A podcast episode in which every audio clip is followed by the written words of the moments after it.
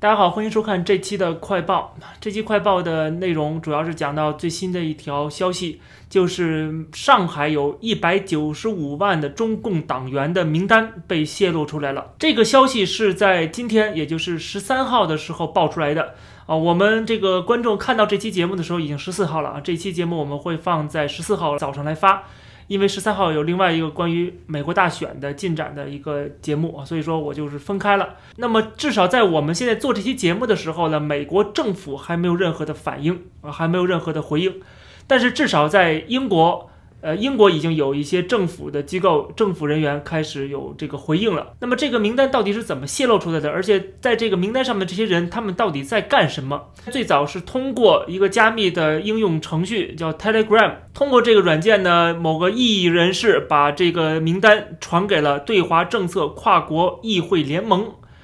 这个跨国议会联盟是由呃一百多个全世界各个国家的议员组成的，他们组成这个联盟是针对中国的威胁。那么这个联盟获得这个信息之后，经过专家的认定，然后他给了媒体。那么媒体就发现，这一百九十五万个中共党员分别在七万九千多个不同的机构里边工作，其中也包括了很多的跨国财团、跨国企业，还有些这个学术机构，呃，甚至是政府部门。据《每日电讯报》报道呢，其中就包括了英国驻上海的领事馆。还有各大银行以及呃英国、美国的著名的制药公司，像辉瑞，还有就是航空巨头波音、空客啊这些大企业，啊涉及到一些敏感信息的敏感技术的企业，都有中共党员在工作。然后媒体还发现，其中有一个中共党员曾经在英国的呃 St Andrews 这个大学上过学，然后后来在各个国家驻上海的领事馆工作过，其中就包括英国领事馆。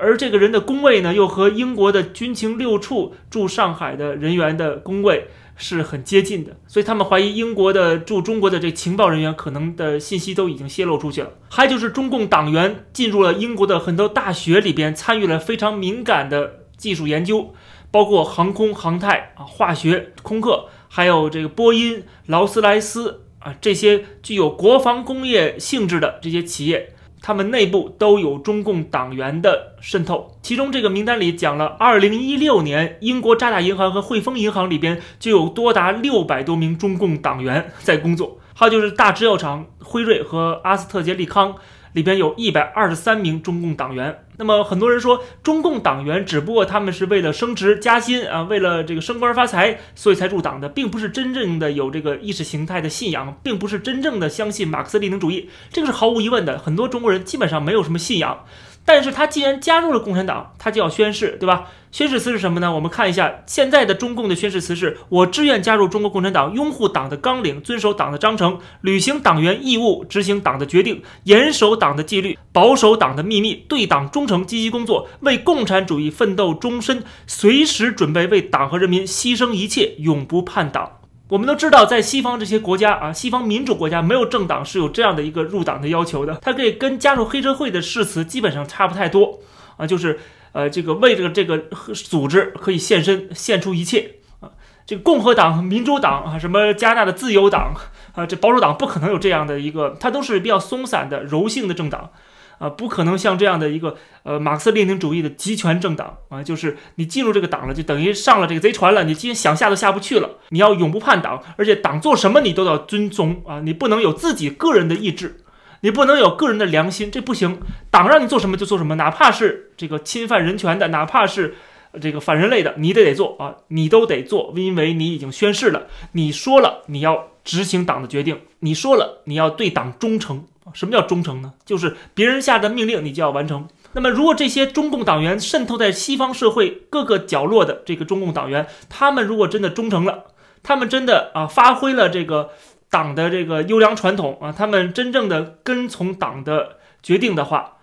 那么这个党万一是这个有一些决定是侵害这些国家的利益的话，那这些人也会这么做的。哪怕他们已经入了什么西方这些国家的国籍，哪怕他们已经长期在国外生活，那也没有用，因为你是党员，那你是党员，你就是有可能要为这个党干脏活累活的，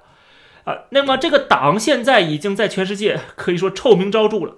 啊，违背整个西方的普世价值观，所以说。中国共产党的这个政权啊，这个党党组织本身就已经被西方看作是一个敌人了。现在情况已经开始转变了，已经变成敌人的一个形象了。那这个时候，党员那就很明显是安插在西方社会的一个庄脚啊，有可能要颠覆这个西方社会、西方民主制度，并且破坏这个外国抗衡中国的努力。所以说，这些人都是威胁。对于这西方国家来讲。不光是西方国家，还有东方国家，什么日本呢，对吧？这些国家一样，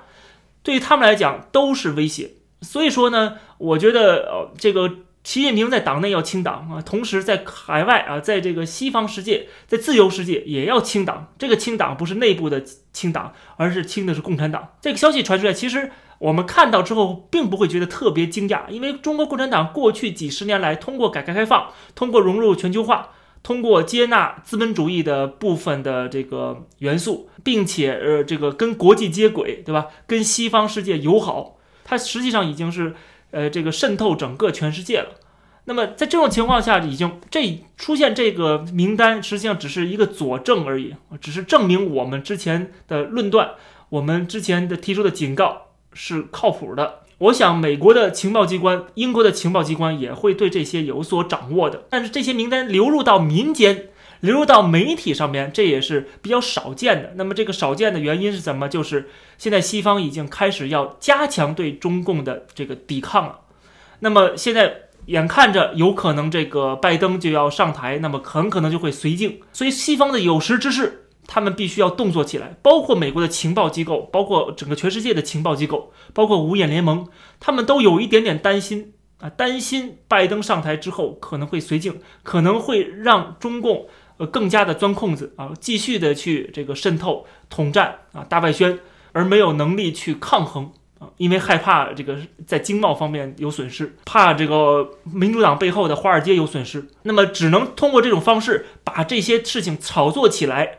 让这个中国威胁论能够深入人心，让全世界都能够警醒，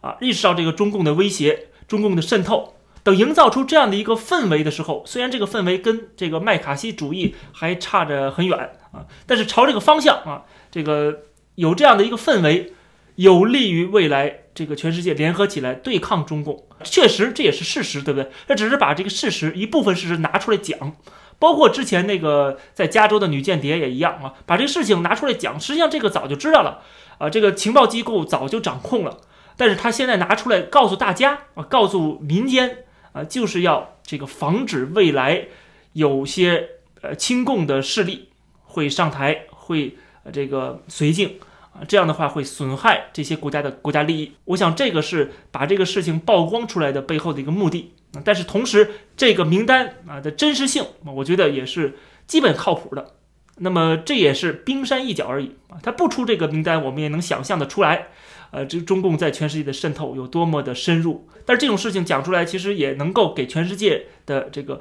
政商界，包括人民啊，能够有一个警醒。所以这也是一件好事儿。这期的快报就跟大家先聊到这儿，感谢大家收看，我们下期再见。